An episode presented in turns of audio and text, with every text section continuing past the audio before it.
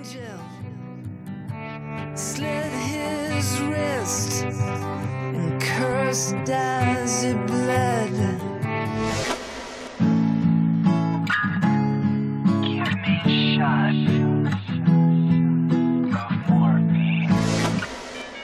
Herzlich willkommen bei Soziphon, dem Podcast für innovatives Arbeiten, neue Wege und unkonventionelle Ideen im Sozial- und Bildungsbereich. Herzlich willkommen zur Ausgabe Nummer 8 von Soziphon. Heute mit Hendrik Epe.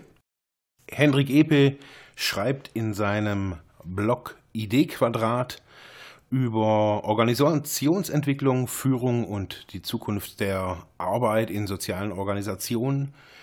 Wir haben neulich ein wirklich spannendes Interview geführt abends und ja, es geht um Formen äh, der Arbeit in ähm, sozial, im sozialen Bereich.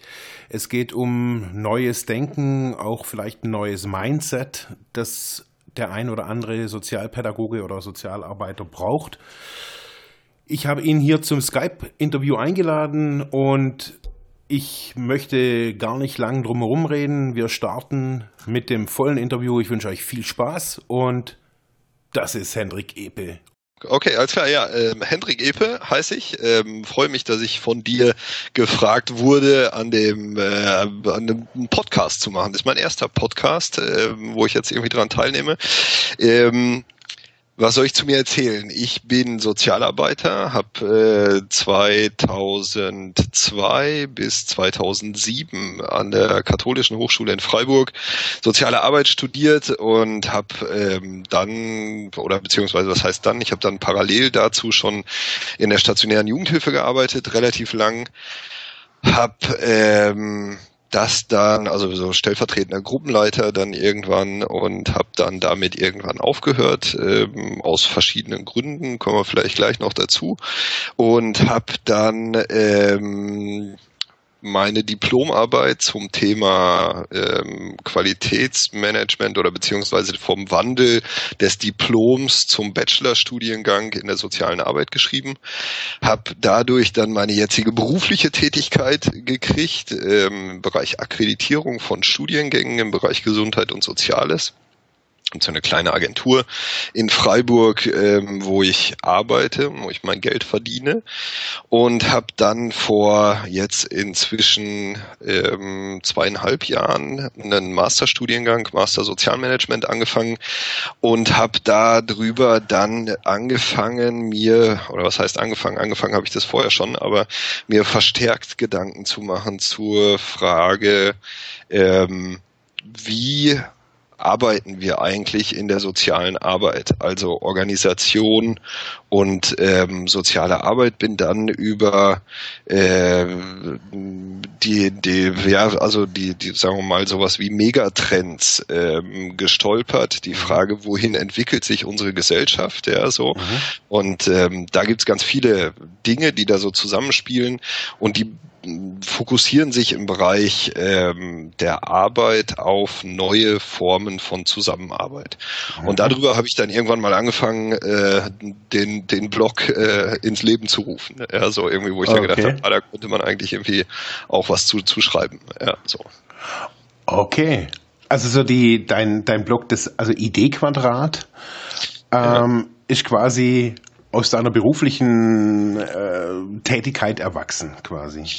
Ja, eigentlich, eigentlich gar nicht aus der beruflichen Tätigkeit. Also die berufliche Tätigkeit ähm, ist erstmal, ja, so sie ja. existiert erstmal. ja. Und ähm, aber die hat natürlich da auch eine, einen starken Anknüpfungspunkt, weil natürlich jeder, der der ein Studium macht, der ähm, kommt irgendwann in die äh, Notwendigkeit oder in den Wunsch auch irgendwie damit sein Geld zu verdienen nachher, ja, so mhm. also kommt in irgendwelchen Organisationskontakt. Aber eigentlich war es wirklich eher so über das Studium mhm. ähm, mit der Frage, wie arbeiten wir eigentlich eigentlich mhm. in diesen so Organisationen der Sozialwirtschaft, ähm, mhm. also von Caritas angefangen über kleine private Träger und so weiter und so weiter. Mhm. Und ähm, da festzustellen, dass ähm, der privatwirtschaftliche Bereich sich teilweise, also auch da nur in ganz kleinen Bereichen, ähm, teilweise schon auf völlig neue Wege begibt, mhm. während wir in dem sozialwirtschaftlichen Bereich oft noch gefühlt aus meiner Perspektive jedenfalls ziemlich hinterherhängen. Ja, mhm. Wo wir oft so das Gefühl haben, okay, wir, wir müssen jetzt erstmal irgendwie anfangen, Managementstrukturen einzuziehen und jetzt müssen wir hier die Hierarchie und jetzt brauchen wir auch da irgendwie einen Geschäftsführer und idealerweise einen, der sich mit Zahlen auskennt, das ist ein BWLer und ja. so, ja, den müssen wir jetzt erstmal einsetzen, damit das hier auch alles mal irgendwie betriebswirtschaftlich vernünftig funktioniert und mhm. ähm, wenn man da andere Organisationen sich anguckt, ähm, die sind schon über diese Schwelle hinaus. Die merken, also ich meine, das sieht man an sagen wir, Extrembeispiele wie VW, ja, wo nur noch durch Betrug quasi mhm. äh, weitergekommen wird in diesem Wachstumsding und so weiter. Und andere Organisationen merken halt, ey, das, das kann, das stößt irgendwie an ihre Grenzen. Ja. Und da ist so halt irgendwie so ein bisschen der, der Anreiz gewesen zu sagen, ähm, gibt sowas oder kann man sowas nicht auch in Organisationen der Sozialwirtschaft machen? So. Okay, also dieser, dass es nicht nur um, also um Leistungen in, in der Sozialwirtschaft geht oder nicht nur um, also quasi, dass man sich die, die, die Klientenzahlen oder was auch immer für Zahlen sich so als Möhre vorstellt, hinter der man ständig herläuft oder um was für Arbeitsformen äh, oder Organisationsformen geht's da in deinen, mhm. in, in deinen also, Gedanken? Ja, ähm, wenn man sich, also es gibt immer so eine berühmte, äh, schon ein bisschen ausgelatschte Studie, das ist die Gallup-Studie, ja, äh, die sagt, ähm, dass, äh, ich weiß nicht den genauen Prozentsatz oder sowas, aber quasi äh, 80 Prozent aller äh, Menschen, die arbeiten gehen, gehen mehr oder weniger ungern zum Arbeiten. Die haben eigentlich gar keinen Bock darauf. Da gibt's einen Teil, der hat quasi innerlich gekündigt, die anderen mhm. machen bisschen Dienst nach Vorschrift und so, aber mhm. so eine so eine richtige Leidenschaft oder sowas dabei oder zu so eine Begeisterung für sie, für die, für das, was man da jeden Tag viele Stunden lang tut, ja, das gibt's quasi berufsübergreifend nicht. Ja. Wenn ich dann, wenn ich dann ähm, keine Ahnung, beispielsweise Facebook-Gruppen ähm, äh, für Sozialarbeiter verfolge mhm. dabei, dann komme ich, dann, dann, dann habe ich das Gefühl, okay, bei den Sozialarbeitern sind das wahrscheinlich noch viel weniger, ja, die eigentlich irgendwie Bock darauf haben, mhm. auf das, was sie tun. Da wird viel gejammert, da geht es viel um, um Geld und so weiter und so weiter. Und mhm. da ist halt so die Frage, gibt es nicht andere Organisationsformen, die nicht darauf setzen, Projekte also irgendwie so eher kurzfristig bezahlte Projektarbeit mhm. zu machen, die nicht darauf fokussieren, okay, wir, wir müssten in unserer stationären Einrichtung beispielsweise ähm, die Menschen möglichst lange drin halten, damit die finanziert oder also ja, damit mhm. die Einrichtung finanziert wird, sondern zu gucken, was ist denn eigentlich der, der wirkliche ähm, Sinn oder Zweck der Organisation. Ja, warum, mhm. warum existiert diese Organisation? Die existiert ja nicht deswegen, damit ich hier einen geilen Job habe, ja, oder ja. dickes, dickes Geld verdiene, sondern die existiert erstmal aus einem bestimmten Zweck heraus. Ja, also ja. Die, die, versucht Probleme zu lösen. Ja, mhm. so. Und ähm, da wieder hinzukommen, zu sagen, was ist der, der, die, die, der Sinn von meiner Arbeit hier? Warum tue ich das Ganze? Ähm, und das Ganze dann nicht so gestalten, dass es irgendwie, ähm, wie sagen wir mal, äh, das einfache Bild von so einer Pyramide, ja, oben sitzt mhm. jemand, der denkt und unten drunter sitzen ganz viele, die arbeiten, ja, so, also diese, mhm. diese Hierarchiegeschichte da drin und so. Ähm, auch da hat man beispielsweise auch Studien, die da irgendwie da äh, zukommen, die sagen, ähm, auch die Manager, auch die, die Chefs und so weiter, die haben eigentlich gar keinen Bock darauf. Mhm. Ja, also die sind eigentlich mit dieser Art und Weise der Arbeit völlig unzufrieden. Mhm. Und trotzdem machen wir das ähm, jeden Tag, quasi, wenn man so einen Vollzeitjob hat, ja, mhm. irgendwie macht man das halt irgendwie alles äh, 40 Stunden in der Woche. Mhm. Ähm, verdödelt man da seine Zeit, ja. Also ich ja. habe hier noch drei Kinder und eine, eine, eine Frau und ich mhm. verbringe mehr Zeit mit meinen Arbeitskollegen und auf der Arbeit mhm. als mit den Menschen, die ich hier liebe. Ja, ja. So. Ja. Das kann es eigentlich nicht sein. Ja, so, ja. Das ist eigentlich und also und dann dahin zu kommen, dass man eigentlich gar keinen Bock hat auf seinen Job, ja, so den man mhm. macht. Und da sagen wir mal irgendwie neue Denkweisen zu gehen und zu sagen, okay, geht Organisation nicht auch anders? Geht Organisation nicht irgendwie ähm, ja neu und ähm, auf, auf anderen Wegen. So, Mhm. so der. Aber das würde ja bedeuten, ähm, also wenn man diesen Ge Gedanken weiterspinnt, ähm, also A, müssten sich die Organisationen meines Erachtens dann irgendwie von ihrer Struktur her ja irgendwie ändern. Mhm. Aber auch das Gejammere der Menschen müsste oder ja, müsste ja auch erstmal aufhören. Also man kann das ja immer von zwei Seiten betrachten. Hm. Also genau, also ich glaube tatsächlich auch, dass äh, dass es nicht einseitig zu betrachten ist. Also dass man nicht sagen kann, ich drehe jetzt an dieser Stellschraube Mhm. und dann ist alles gut. Ja, so irgendwie, Mhm. das ist immer so ein bisschen das Problem. Es werden dann irgendwelche äh, äh, Change Management Prozesse oder Organisationsberater oder sowas, die werden dann irgendwie in die Organisation reingeholt, die sagen, jetzt machen wir aber hier mal äh, keine Ahnung, bei unserem Bereich irgendwie erlebnispädagogische Teammaßnahmen oder sowas irgendwie. Mhm. Und dann ist auf einmal wieder alles gut. Ja, Mhm. so, das, das, da bin ich fest von überzeugt, dass das so einfach nicht funktioniert, ja, so, Mhm. sondern es ist wirklich so ein, so ein Zusammenspiel aus vielen verschiedenen Dingen, angefangen von der, von der Organisationsstruktur, ja, Mhm. also, es heißt auch nicht nur wegzukommen von dieser hierarchischen äh, Struktur, ja, sondern die hat auch viele Vorteile. Das muss man auch ganz klar sehen. Ja. Äh, aber flexibel zu reagieren. Welche Organisation haben wir denn hier eigentlich? Muss die hierarchisch organisiert sein oder können wir die nicht eigentlich anders organisieren? Welche Macht hat das Team oder welche Möglichkeiten haben die Menschen in dem Team, äh, ihre eigenen Entscheidungen zu treffen? Ich glaube, ähm, ich habe mal einen Beitrag geschrieben irgendwie dazu, dass die eigentliche Identität oder die eigentliche äh, Organisation der sozialen Arbeit eigentlich darauf ausgelegt ist, eben sehr, sehr selbstbestimmt zu arbeiten. Ja, Mhm. wenn, wenn ich im Kontakt bin zu irgendeinem Klienten, ob das jetzt eine Oma ist oder ein Jugendlicher oder egal, ja, so, dann muss ich ja quasi selber entscheiden. Ja, so. Und dann Ja. macht so eine Hierarchie eigentlich überhaupt gar keinen Sinn. Ja, ich brauche Mhm. keinen Chef, der mir irgendwie sagt, so und so musst du das machen, sondern Mhm. aus einer, aus einer persönlichen Haltung heraus muss das Ganze irgendwie kommen. Mhm. Und diese persönliche Haltung, da gebe ich dir auch voll recht, ja, so irgendwie dieses Gejammer, was du irgendwie angesprichst, äh, da muss man vielleicht auch nochmal Mhm. drüber nachdenken, ähm, die sich aber wiederum natürlich auch bedingt, ja. Also ich glaube, das ist so ein, so ein, so ein Teufelskreis, ja. Man, Mhm. man kommt dann äh, durch die Organisationen, die einem die oder anders, die einen eigentlich in der sozialen Arbeit gar nicht interessieren, Mhm. weil man ja nur seinen Job machen will, wird man aber blockiert. Ja, da Mhm. kommt auf einmal die blöde Organisation und sagt, äh, hier Stunden müssen wir aufschreiben und äh, der Chef sagt, da und da geht's lang, da hat man aber eigentlich gar keinen Bock drauf und so weiter. Und dadurch entsteht so ein, so ein Teufelskreis, ja, so wo man Mhm. irgendwie reinkommt. Der, der Job macht einem keinen Spaß, die, die Organisation ist auch doof Mhm. so ja in diesem in diesem Kontext und deswegen ähm, glaube ich, dass wir uns da halt immer in äh, also so aus einer systemischen Perspektive in wirklich komplexen sozialen Systemen bewegen, wo man eben nicht an einer Stellschraube drehen kann und dann sagen kann, auf der anderen Seite kommt dies und jenes dabei raus, sondern das sind ja sind Gebilde, lebendige Systeme. Systeme, ja. Mhm. Ja, ja. Wenn ich jetzt, also ich habe so bei mir hier vom äh, oder gegenüber vom Büro ist ein Pennymarkt und ein Bäcker.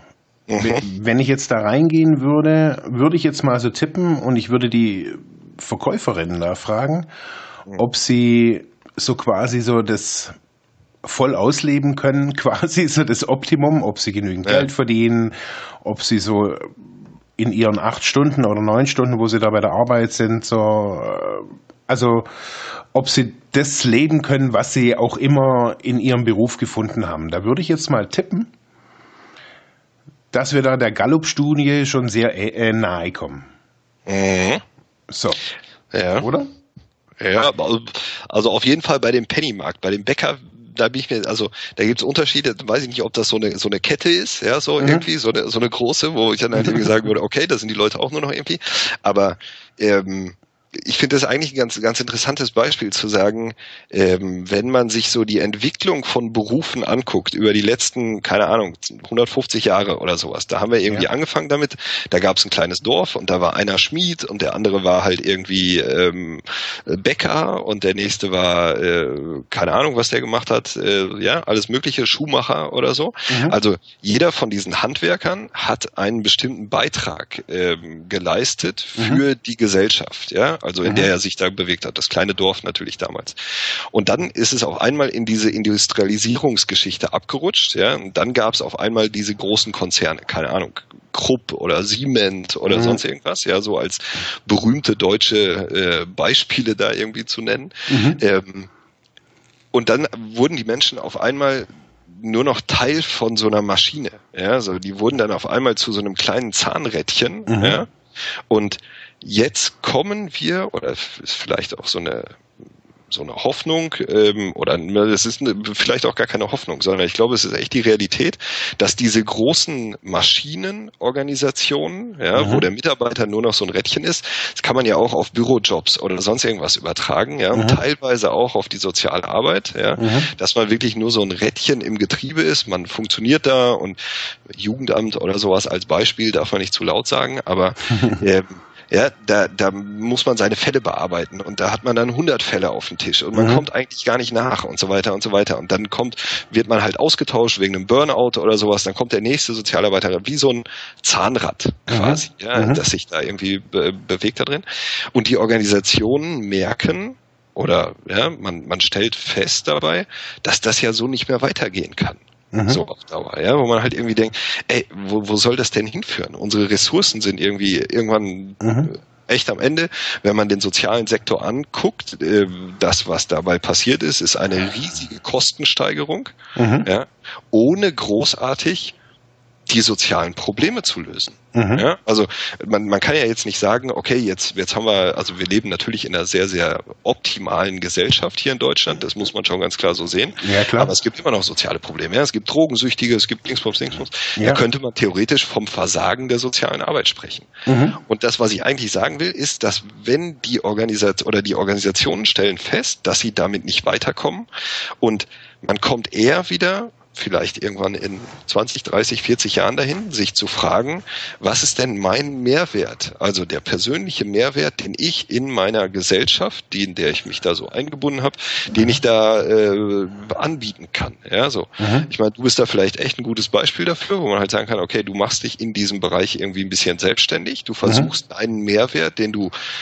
deinen Menschen, mit denen du dich da umgibst und die da halt irgendwie deine Aufträge haben wollen, Mhm. an irgendwie denen anbietest, ja, Mhm. so und sagst hier, ich habe da, ich habe was, ja, so und davon könnt ihr profitieren, da könnt ihr was mitnehmen und so weiter und so weiter. Mhm. Und ich glaube, dass wir dahin hoffentlich auf eine positive Art und Weise und nicht in irgendwelchen Scheinselbstständigkeitsgeschichten oder sowas dann irgendwie hin, dass Mhm. wir dahin kommen. Mhm. Also glaubst du oder siehst du so die Zukunft der, ich sage jetzt mal der Sozialarbeiter als Person Mhm. ähm, in solchen, also in selbstständigen Organisationsformen, wie auch immer die gestaltet sind? Also ich glaube, es wird immer Organisationen geben. So, Mhm. das glaube ich auf jeden Fall. Deswegen glaube, kann man das, glaube ich, äh, es wird äh, vielleicht einen, wobei das in der sozialen Arbeit wahrscheinlich echt schwierig ist, das ohne Organisation im Hintergrund zu machen, also als selbstständige Geschichte. Aber man, ich, man, man kann das ja schon jetzt feststellen. Ich habe irgendwo mal im, im Internet äh, eine äh, Erzieherin gesehen, die eine eigene Homepage hat, die sich quasi auf dem Markt angeboten hat, ja, basierend auf dem Fachkräftemangel und so. Die hat eine eigene Homepage, ja, die kann man äh, sozusagen buchen als Erzieherin, ja, Mhm. keine Ahnung, Krankheitsvertretung und was auch immer. Mhm. Und die kann dann halt irgendwie da drin agieren in ihrem, in ihrem äh, Feld und ist halt nicht in irgendeiner Kita angestellt, sondern Mhm. macht das Ganze selbstständig. Ob sich das dann irgendwie durchsetzt und ob das halt irgendwie, das weiß ich nicht, keine Ahnung. Das, Ich meine, die große Frage wäre ja jetzt mal unabhängig, dass dann vielleicht irgendwie Tausende oder Abertausende Sozialarbeiter glücklich werden würden. Die Frage ist, würde das die, würden, die, wür- würde diese, dieser Zustand dann äh, soziale Probleme lösen? Im Gegensatz zu, zu dem jetzigen Status quo. Also ich meine, das wird ja, wenn man sich einen anderen Bereich anguckt, dieses Social Entrepreneurship, ja, also Ja. soziales Unternehmertum, ja, so, da wird das ja versucht, ja, so, da werden ja irgendwie Dinge angestoßen, da kommen irgendwelche hoch engagierten äh, Menschen, die irgendwie eine Sinnkrise haben in ihrem Bürojob oder so, ja, die kommen auf die Idee, jetzt helfen wir mal Menschen, ja, es ist ja, ist ja, Ja. legitim, ja, so irgendwie kann man ja irgendwie alles äh, so als, und ich finde es eine total spannende Entwicklung, wo die, wo die soziale Arbeit so das als, als äh, Sidekick vielleicht so ein bisschen, mhm. wo die soziale Arbeit aufpassen muss, dass sie sich nicht von diesen marketingstarken, ja, mhm. äh, wirklich sich super präsentierenden Organisationen irgendwie unterbuttern lässt, ja, so irgendwie die, mhm. da gibt's EU-Förderfonds und so weiter und so weiter. Ja.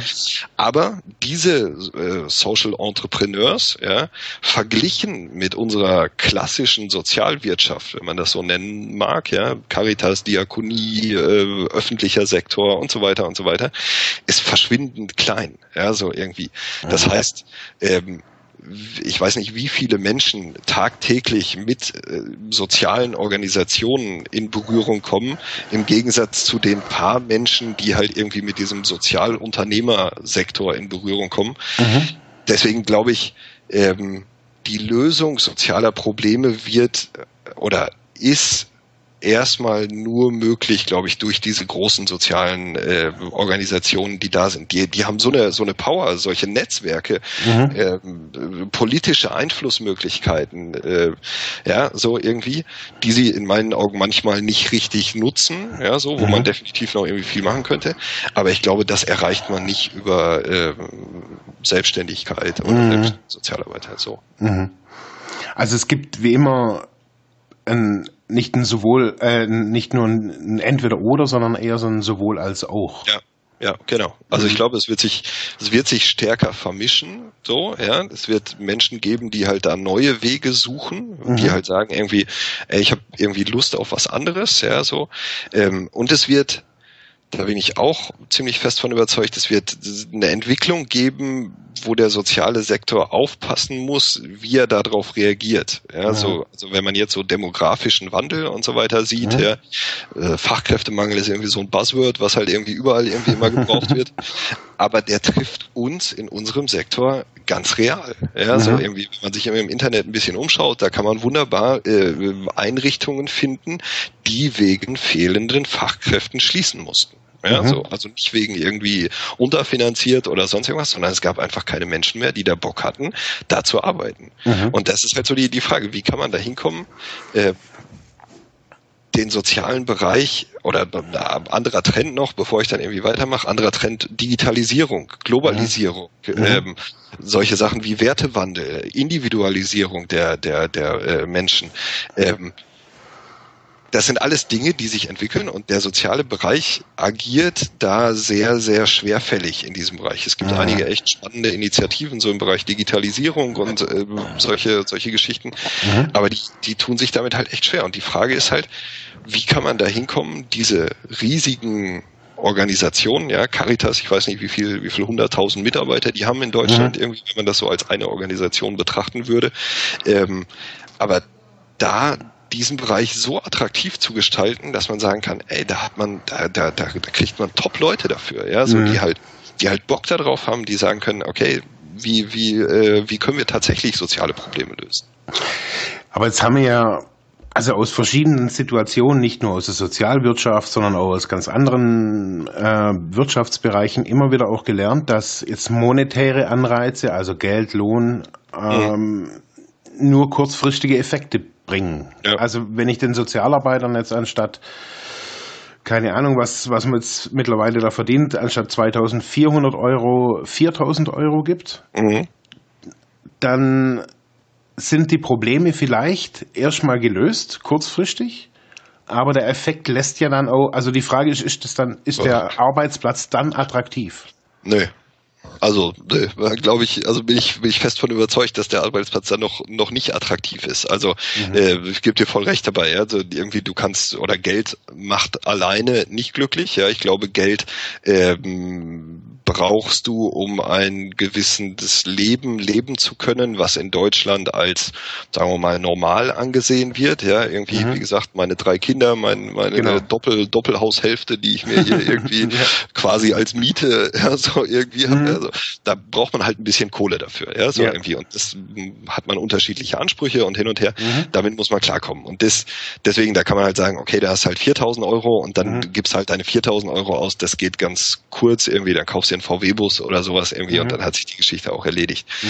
Aber ähm, die Frage ist ja eher, welche oder wie die Organisationen dahin kommen können, wirklich attraktiv zu werden für die Menschen. Da Mhm. geht's halt eben nicht um Geld, sondern da geht's halt viel eher um sowas wie eine, wie eine Vision, wie ähm, keine Ahnung, Mehrwert für die Menschen, Zusammengehörigkeit, ähm, Netzwerke, die dahinter stehen, die eine wirkliche Sinnhaftigkeit in seiner Tätigkeit und auch, was ich ein ganz spannender Punkt finde eigentlich, ähm, sowas wie eine Ganzheitlichkeit wieder da reinzukriegen. Also nicht nur als Arbeitgeber oder Arbeitnehmer in dem Fall, nicht, nicht Arbeitgeber, sondern als Arbeitnehmer in die Organisation reinzukommen und zu sagen, ich gebe die Hälfte meines Lebens ab. Ja, so irgendwie, ich bin jetzt hier nur Arbeitnehmer, sondern zu sagen, ich bin hier ganzer Mensch, weil als Sozialarbeiter kann ich gar nicht anders agieren. Ja, so. Und in diesem, in diesem Zusammenhang zwischen Sinn und Ganzheitlichkeit, da glaube ich, ähm, liegen Möglichkeiten unseren oder gerade unseren Bereich, der ja diese Sinnorientierung, also es ist einfacher bei uns Sinn zu finden, als wenn ich Klopapier herstelle oder sowas, ja, Mhm. dann da, da ist, müsste eigentlich was machbar sein in diesem Bereich. Mhm. Ich hatte letztes Jahr ähm, bin ich in zwei Gruppen von Studenten gestanden und habe äh, den, das war so bevor ich gesagt habe, wie ich heiße und wer ich bin. Also sie wussten, dass ich der Dozent bin, habe ich denen gesagt, ähm, dass im Zuge der Technisierung, Digitalisierung und so weiter äh, es immer wahrscheinlicher wird, dass verschiedene Jobs auch im sozialen Bereich äh, wegfallen werden. Wenn man dazu noch sieht, eben zum Beispiel jetzt die Gallup-Studie, dass die Menschen in Deutschland frustriert oder resigniert sind, äh, sogar ein sehr großer Teil, darunter auch wieder eben Sozialarbeiter.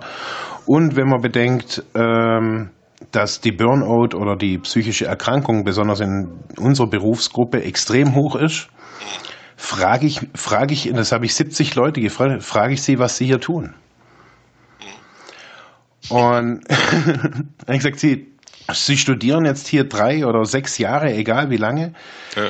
studieren sie in einen Weg rein, der frustrierend ist, das wissen sie jetzt schon, wo sie nichts verdienen, das wissen sie auch jetzt schon.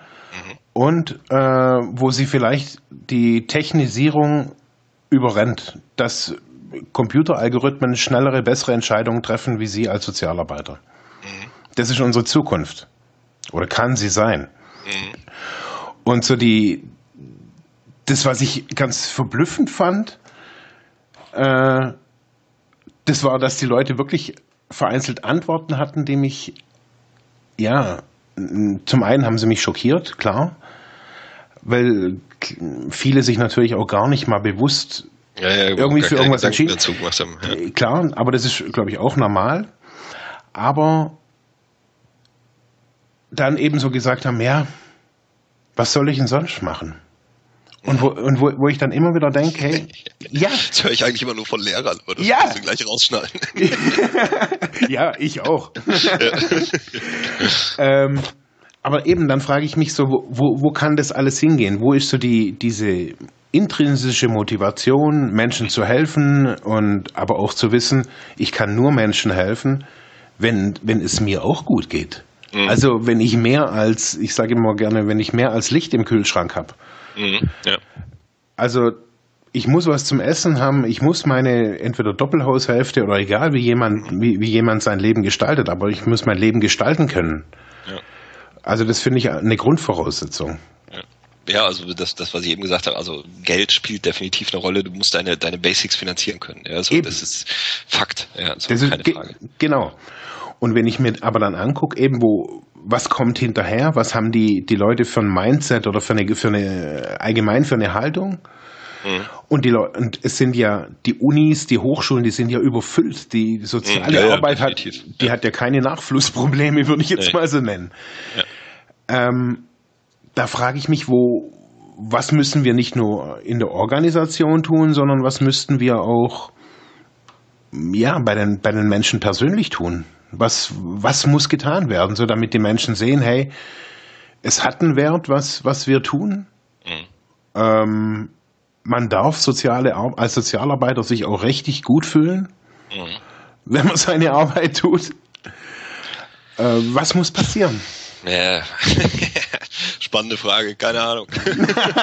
nee, die, Also ich meine, du, du sprichst ja schon irgendwie einen Bereich an, der natürlich äh, ganz spannend ist. Äh, die Frage der Ausbildung, ja, so irgendwie Ausbildung, soziale Arbeit. Ähm, da treibe ich mich so ein bisschen beruflich äh, drin rum, ja, so nicht nur ein bisschen, sondern da irgendwie relativ intensiv. Und mhm. ähm, da habe ich schon auch festgestellt, dass sich die Entwicklung der ähm, äh, sich ein bisschen vorsichtig sein, die Entwicklung der, der Studiengänge über die letzten Jahre relativ schleppend vollzogen hat. Also soziale Arbeit vor acht Jahren sieht nicht großartig anders aus wie soziale Arbeit heutzutage, ja, von mhm. dem, was ausgebildet wird.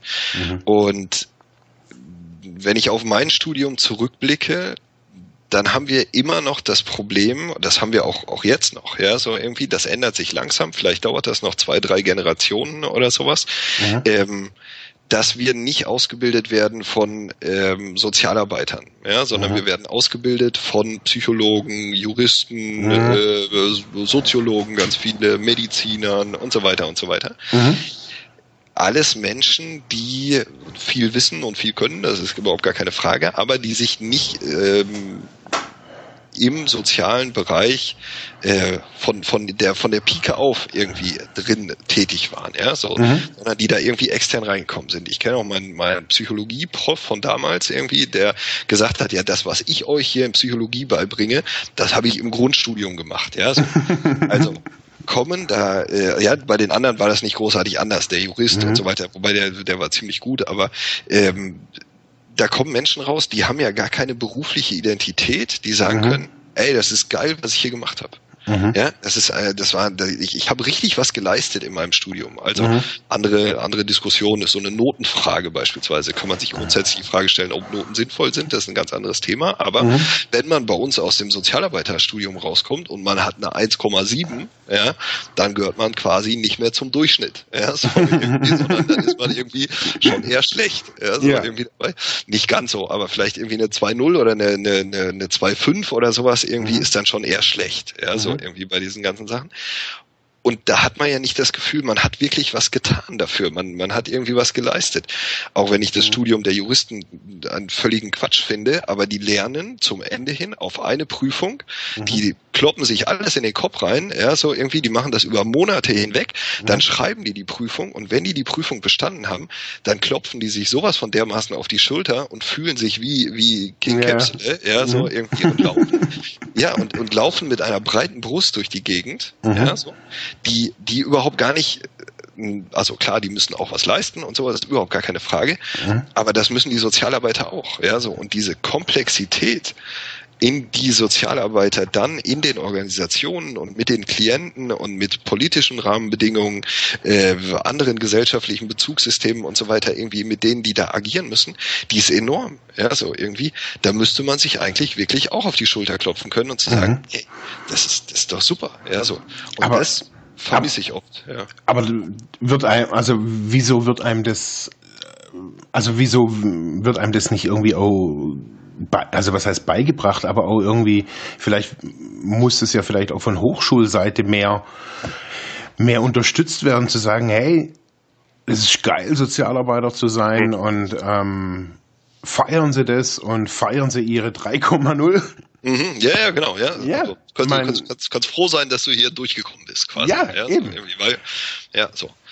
Ähm, weiß nicht, ob ich da nur den ähm, Hochschulen den Vorwurf machen würde. Ähm, wie gesagt, ich glaube, das zieht sich noch ein paar Generationen hin, bis das wirklich, also bis die, die Lehre an Hochschulen durchsetzt ist von Sozialarbeitern, ja, so, mhm. weil eben damals gab es diese ganzen Promotionsmöglichkeiten noch nicht, ja, mhm. Masterstudiengang machen und dann promovieren.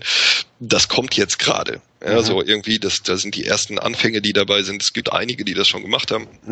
Mhm kenne auch einige richtig, richtig gute äh, Menschen in dem Bereich, die da halt irgendwie unterwegs sind. Mhm. Aber wie gesagt, das ist halt ein kleiner Bereich. Ich weiß nicht, wie viele Professoren im Bereich soziale Arbeit irgendwie unterwegs sind. Mhm. Das ist der, der eine, die, die eine Seite. Und dann finde ich, muss man aber auch sich an die eigene Nase packen und zu sagen, also so schlecht, ja, wie das oft in diesen äh, Netzwerken und so weiter irgendwie dargestellt wird, sind mhm. Also Facebook oder so, Mhm. sind unsere Rahmenbedingungen jetzt auch nicht. Ja, Mhm. so irgendwie, wenn man halt denkt, also das Geld, was ich, was ich bei der Caritas verdiene, ja, so, das ist kein schlechtes Geld. Das muss man ganz klar sehen. Das sind halt Mhm. einfach mal, keine Ahnung, 2500, 3000 Euro, die verdiene ich locker, ja, so Mhm. irgendwie als, äh, als, ähm, als Sozialarbeiter.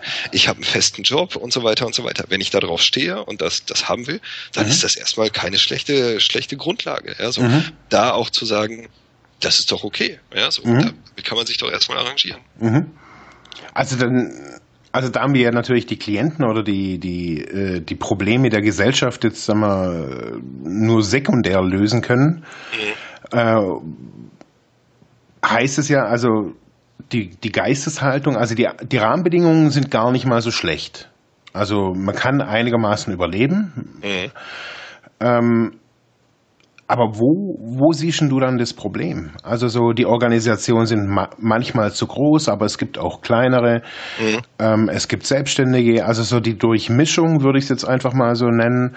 Ähm, ja, ist doch eigentlich ganz gut. Also es gibt so die, die, die paar Selbstständigen, die Projektmitarbeiter, die Leute, die für die Caritas arbeiten, die für die Ämter arbeiten. Also eigentlich ist doch alles abgedeckt. Es ist doch eigentlich, müsste doch das Getriebe gut funktionieren. Ja, aber ich glaube, der, der Gedanke von dem Getriebe ist schon problematisch, ja, so Mhm. irgendwie. Also, dass man da halt eben so, ein- so ein Rädchen im Getriebe ist, ja, Mhm. so. Da hat man, also ich, ich persönlich habe da keinen Bock drauf. Ja, so irgendwie, ich Ja. merke das in meiner, in meiner kleinen Organisation, äh, sind halt gerade irgendwie 10, 15 Leute so irgendwie dabei. Mhm. Da ist keiner ein kleines Rädchen im Getriebe, sondern jeder zählt. Ja, so Ja. irgendwie. Ohne den einen könnten wir nicht, so wie wir es können und Mhm. so und hin und her. Ich glaube, dass das wichtig ist. Und wenn ich dann beispielsweise im Jugendamt, ja, so irgendwie arbeite und da tatsächlich dann irgendwie nur das kleine Rädchen bin, was, was verbrannt wird, ja, so irgendwie, dann komme ich damit an, an große Probleme. Ein anderes Problem ist natürlich tatsächlich diese Finanzierungsgeschichte von den Organisationen. Also ich sage, wenn man in diesem System drin ist, wenn man einen guten Arbeitgeber gefunden hat, wie die kirchlichen Arbeitgeber zum Beispiel, die zahlen echt immer noch gut. Da kann man sich dann über Konfessionen oder solche Sachen irgendwie Gedanken machen, ob man da Lust zu hat oder nicht. Aber das ist ja auch jedem seine eigene Entscheidung.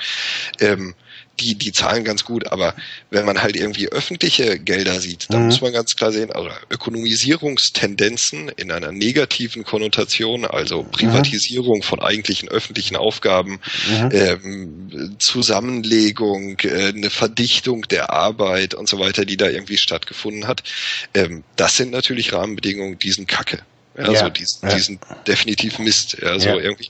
Und da sagen wir mal, haben wir vielleicht, also das wäre die, wäre die positive Denkweise dabei, wäre zu sagen, da haben wir jetzt durch den demografischen Wandel und durch auch andere gesellschaftliche Wandlungen, die da jetzt stattfinden oder Veränderungen, die da stattfinden, haben wir jetzt die Chance zu sagen, wir gestalten das auf eine gute Art und Weise. Mhm. Die negative Art und, äh, oder Denkweise dazu wäre natürlich die, dass gerade durch diese ganzen Einsparungen, äh, die da jetzt nötig sind, ja, Personal fehlt, äh, die, die Anforderungen werden aber höher, ja, die Menschen werden immer älter, die brauchen immer mehr soziale Einrichtungen oder Gesundheitseinrichtungen oder so.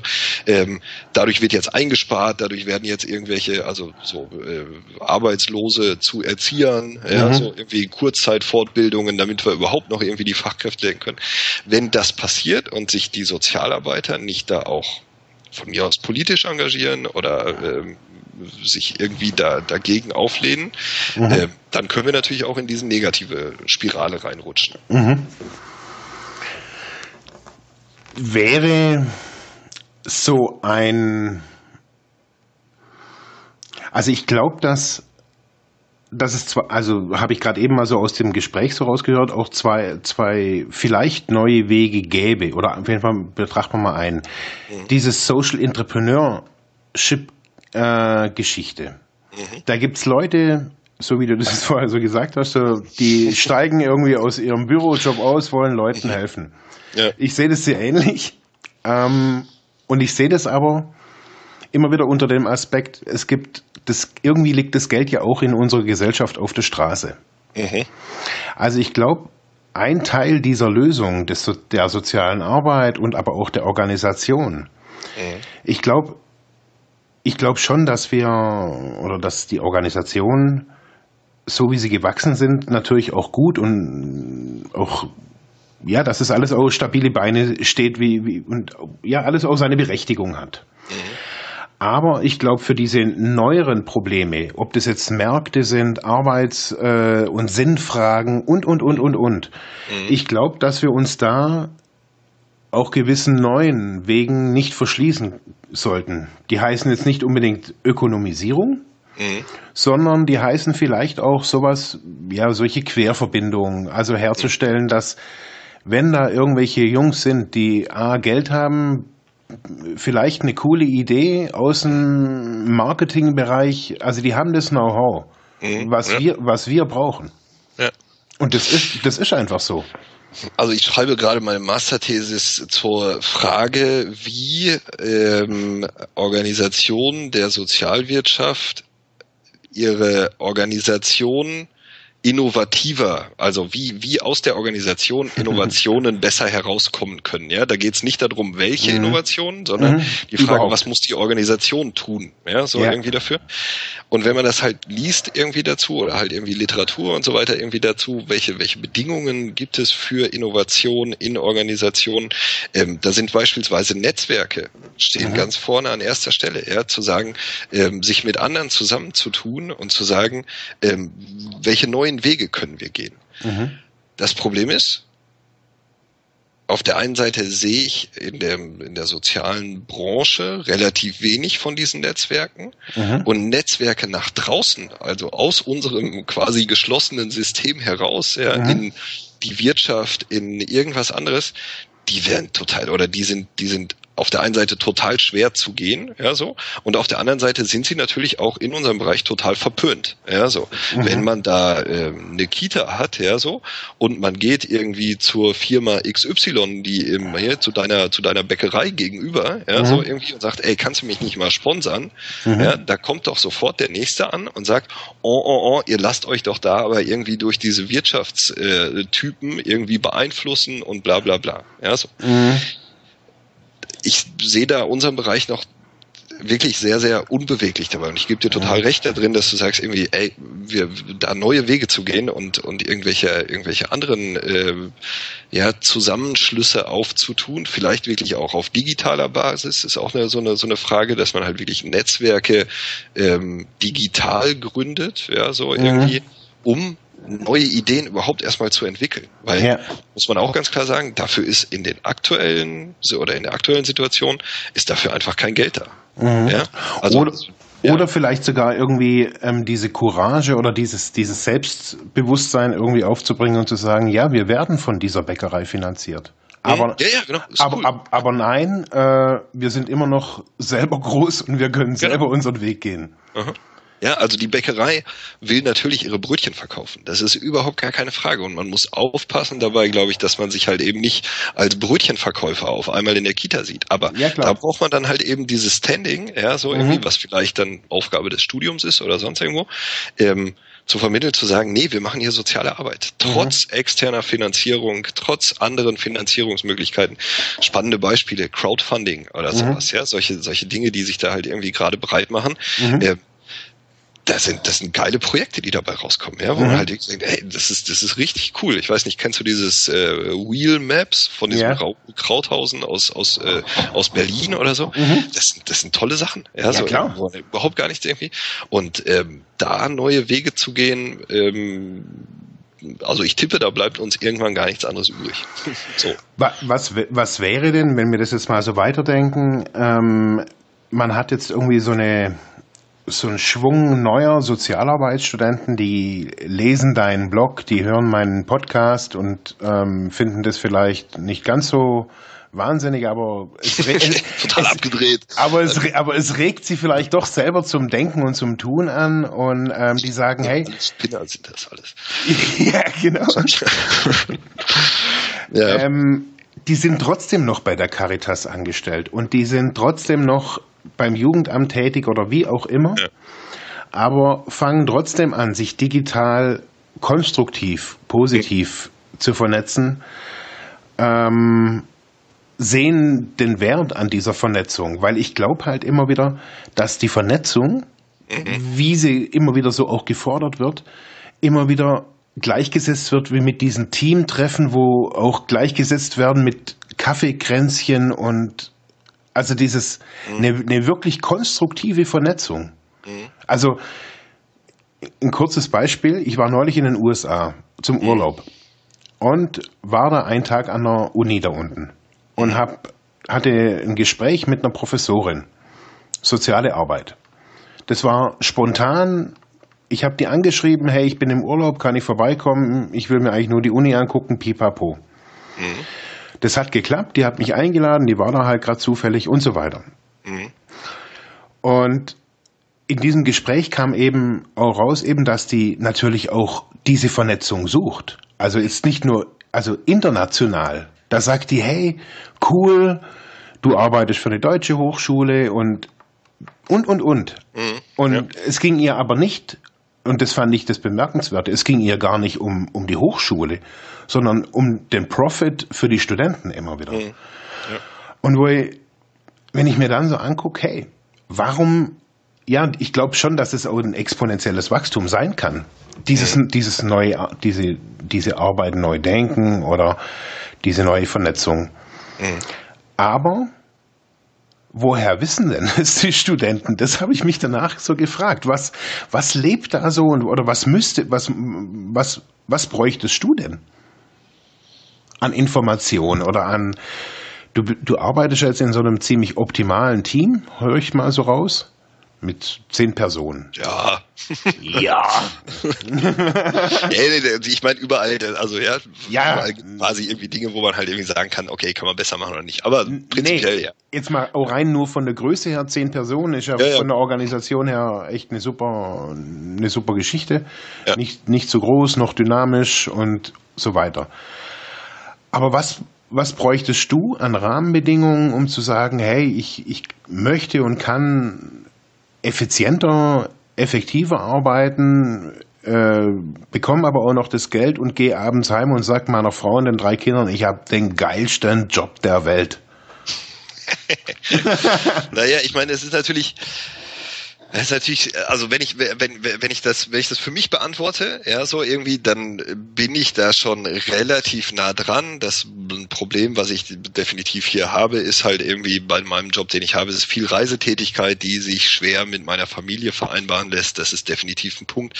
Der ist Mist, ja, so irgendwie, der gehört aber zu dem Job dazu. Deswegen, wenn ich den Job machen will, gehört das halt irgendwie mit dazu. Ansonsten ist relativ gut. Was ich mir definitiv vorstellen könnte, wäre das noch flexibler zu machen. Also wenn ich zu Hause bleiben will, auch zu Hause zu bleiben und zu sagen, ich arbeite jetzt von hier. Wenn ich im Zug sitze, im Zug zu arbeiten. Wenn ich im Café sitzen will, dann setze ich mich ins Café. Das ist in meinem Job natürlich alles möglich. Ja, so, weil ich mit Papier und digital und E-Mail und Dingsbums irgendwie arbeite. Das kann der Sozialarbeiter so, äh, der im Klientenkontakt steht, natürlich erstmal ganz schwierig. Ja, so irgendwie, also ich kann irgendwie als äh, stationäre Jugendhilfe kann ich schlecht Homeoffice machen. Ja, so Ja. Das ist total, total kompliziert. Also ich habe mal irgendwann hier auf der auf der Hängematte gesessen und da kam so ein, so ein äh, Lastwagenfahrer vorbei, der irgendwie Nachbar hier ist und der mich dann angesprochen hat, was ich da mache. Gesagt, ich mache Homeoffice und dann hat er mich auch nur ausgelacht. Ja, weil als, er als Lastwagenfahrer ist das ganz schwierig. Ja, Aber- ja. Ja, so, aber als Sozialarbeiter, glaube ich, sind also ist auch da so die Frage, kann man nicht, ähm, also erstmal das, das was, was wir so gerade irgendwie diskutiert haben, so ein, so ein Netzwerk, neues Denken in der soziale Arbeit oder sowas, irgendwie, keine Ahnung, wie auch immer man das irgendwie auskennt, das fände ich eine total spannende Sache, ja, so irgendwie, sich darüber auszutauschen, weil ich glaube, um diese Veränderung zu also notwendige Veränderungen da zu implementieren, braucht es immer die Menschen. Ja, so irgendwie, du kannst nicht irgendwie von außen kommen und sagen, also das sind so McKinseys, die dann halt irgendwie sagen, oh, das Hotel ist, äh, das, das, äh, das, das Krankenhaus ist aber irgendwie unprofitabel, ja, da müssen wir jetzt mal die Notfallaufnahme äh, rausstreichen, die macht ja gar kein Geld. Ja, so, das, das kann es nicht sein, sondern das muss von, von innen, von den Menschen äh, kommen, die da drin sind. Wie man dann Arbeitszeiten oder die Organisation oder sowas gestaltet, das liegt an der jeweiligen Organisation. Ja, also ich Mhm. glaube, es gibt diese diese ganzen Management-Bücher. ich habe hier auch so, so, so ein paar in meinem Schrank rumstehen, ja, die sagen äh, die fünf Rezepte für äh, die Superorganisation oder Genau. äh, in drei Schritten zum Top-Team oder so. Was, ja ja. das, das kannst du alles vergessen, ja, so, sondern du musst halt wirklich gucken, in der Situation, in der sich die Organisation, das Team und du selber dich auch gerade befindest, ja, so, Mhm. ähm, wie kannst du da agieren? Also, hätte ich keine drei Kinder, hätte ich, würde ich anders agieren, als Mhm. das, so wie ich es jetzt tue. Aber meine Ja. Lebenswelt ist das, was ich hier habe, also Mhm. agiere ich so. Mhm. Ja, und die Leute ohne Kinder oder direkt nach dem Studium mit wenig Geld oder keine Ahnung, Mhm. ähm, keine Ahnung, wenn meine Kinder mal irgendwann keinen Bock mehr auf den Papa haben, ja, so irgendwie, dann sagen Mhm. die auch, äh, oder habe ich auch wieder andere Möglichkeiten äh, zu agieren. Ja, so. Deswegen glaube ich, ist es halt wirklich abhängig von der von der Zeit, ähm, der Organisation, ähm, dem dem Zweck der Organisation, das was ich ganz am Anfang mal irgendwann gesagt habe, ähm, da neue Wege zu gehen. Mhm. Ja. Ähm, wenn du jetzt den neuen Sozialarbeitsstudenten einen Rat geben würdest oder solltest oder könntest, Mhm. ähm, was würdest du ihnen am ersten Tag für eine Botschaft mitgeben? Was sollen die trotz dieser äh, der Rahmenbedingungen, wie sie wie sie herrschen, was brauchen die für eine Message? Mhm. Diese die Leute. Äh, habe ich jetzt äh, der, den letzten Blogbeitrag, den ich dazu geschrieben habe, äh, habe ich überschrieben mit bleibt hungrig. Ja. Ja, also äh, Steve, Steve Jobs, Jobs. genau, stay hungry, stay foolish. Ich glaube, Mhm. dass das nicht so schlecht ist. Also ähm, eben trotz der schwierigen Rahmenbedingungen, die wir jetzt haben, Mhm. trotz der Veränderungen, die da auf uns zukommen, gesamtgesellschaftlich Mhm. und auf wirklich spezifisch für Organisationen der Sozialwirtschaft, trotz dieser Rahmenbedingungen zu sagen, ey, ich habe eigentlich, eigentlich ist es ein geiler Job, ja, so eigentlich habe ich da Bock drauf, eigentlich will ich da was, äh, was, was bewegen und sich davon nicht unterkriegen zu lassen, von sondern mitzugestalten, ja, so Mhm. die Verantwortung zu übernehmen und zu sagen, man, man kann hier was rausmachen, auch eigene Wege zu gehen, ja, so, so wie du auch das gemacht hast, oder ja, so irgendwie neue, sel- irgendwie sich selbstständig zu machen, Angebote zu machen, Projekte zu starten, keine Ahnung, ja, so, aber Mhm. nicht, nicht daran zu verzweifeln, dass äh, die Welt rundherum so schlecht ist, ja, so, sondern Mhm. zu sagen, ey, eigentlich bin ich hier, um die Welt zu verbessern. Ja. Das, das würde ja bedeuten, so dass es eigentlich so für Sozialarbeiter also umso mehr gilt. Also eben weil sie natürlich immer wieder mit sozialen Problemen oder sonstigen Problemen irgendwie zu tun haben in ihrem Alltag. Umso mehr muss äh, ein Sozial oder sollte ein Sozialarbeiter aktiv für seine Lebenszufriedenheit sorgen. Ja. Könnte man das Ja. so sagen? Ja, also auch das finde ich total spannend, wenn, wenn man sich halt gerade irgendwie so ein bisschen umguckt, ähm, Organisationen, was sind Themen, die da so gerade reinkommen, da kommt auf einmal so ein so ein ESO-Touch rein. Auf Mhm. einmal beschäftigen sich die Menschen mit Ja, ja. Meditation und Achtsamkeit. Ja. ja, die großen Organisationen, Google oder sonst irgendwas, bieten Seminare an für Achtsamkeit und so weiter und so weiter in der Organisation. Es ist Mhm. doch, ja, aus unserer sozialarbeiterischen Sicht ist das doch alles Quatsch. Das Klar. haben wir zwar im Studium studiert, ja, so irgendwie, aber das lehnen wir ja eigentlich grundsätzlich ab, weil das Mhm. ist dieses ganze Blabla und so. Mhm. Aber ich glaube, darum geht's, ja, so wirklich dahin zu kommen, zu sagen, was tut mir gut dabei, wie, wie, wie kann ich mich in diesem Rahmen bewegen, diese Grundfrage, wie will ich leben, ja, Mhm. wie will ich arbeiten, ja, so Mhm. sich die für sich zu beantworten. Mhm. Ja, und dazu gehört sowas wie Achtsamkeit, dazu gehört sowas wie Meditation. Das fällt mir äh, persönlich wahnsinnig schwer, ja, so irgendwie dahin zu kommen, muss ich ganz klar sagen. Aber ähm, das werden Themen sein, die, die unabdingbar, also vor allen Dingen kann man ja auch, also es sind ja alles so, so, so viele Dinge, die da zusammenkommen. Ja. Äh, wir werden, wenn wir jetzt, keine Ahnung, 40 oder 35 oder sowas sind irgendwie, wir werden ja nicht mit 67 aufhören zu arbeiten. Das ist ja totaler Quatsch. Ja, Ja. Also wir werden bis 70 arbeiten, wir, wahrscheinlich werden wir bis 75 arbeiten mit unserem Sozialarbeitergehalt, wenn man da wieder ein bisschen rumjammern kann, werden wir wahrscheinlich bis 80 arbeiten oder so, keine Ahnung. Ja, aber sich auf Rente zu verlassen oder sich darauf zu freuen, dass man endlich dann mit 67 in Rente, das ist doch totaler Quatsch. Ja, also das, das wird doch nicht eintreten. Ja, so irgendwie. Und sich da fit zu halten oder gesund zu halten und zu gucken, worauf man Bock hat. Also un unbedingt, ja. So. Wow, was für ein, was für ein, was für ein Satz, was für ein Statement. ähm, was ich noch gerne abschließend von dir noch hätte, wäre ein paar, oder falls du eins hast, ein Buch, ein, eine Buchempfehlung. Mhm. Gibt es irgendwie so ein, so ein Ja. Ding, wo du sagst, hey, das, das muss man gelesen haben? Das muss man gelesen haben. Also äh, ich habe das gelesen und das hat quasi meine Beschäftigung mit dem Blog ähm, ins Laufen gebracht. Äh, das ist das Buch, nennt sich Reinventing Organizations von Frederic Laloux. Ähm, der ist 2015 auf Deutsch erschienen, 2014 glaube ich auf äh, Englisch ähm, erschienen.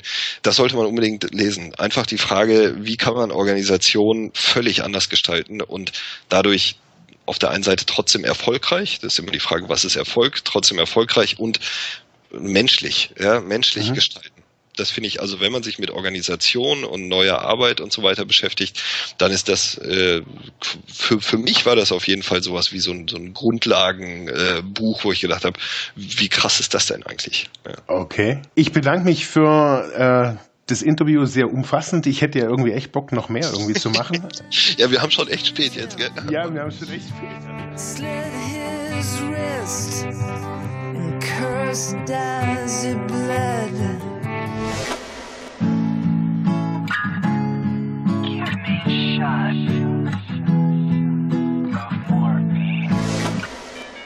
Herzlich willkommen bei Soziphon, dem Podcast für innovatives Arbeiten, neue Wege und unkonventionelle Ideen im Sozial- und Bildungsbereich.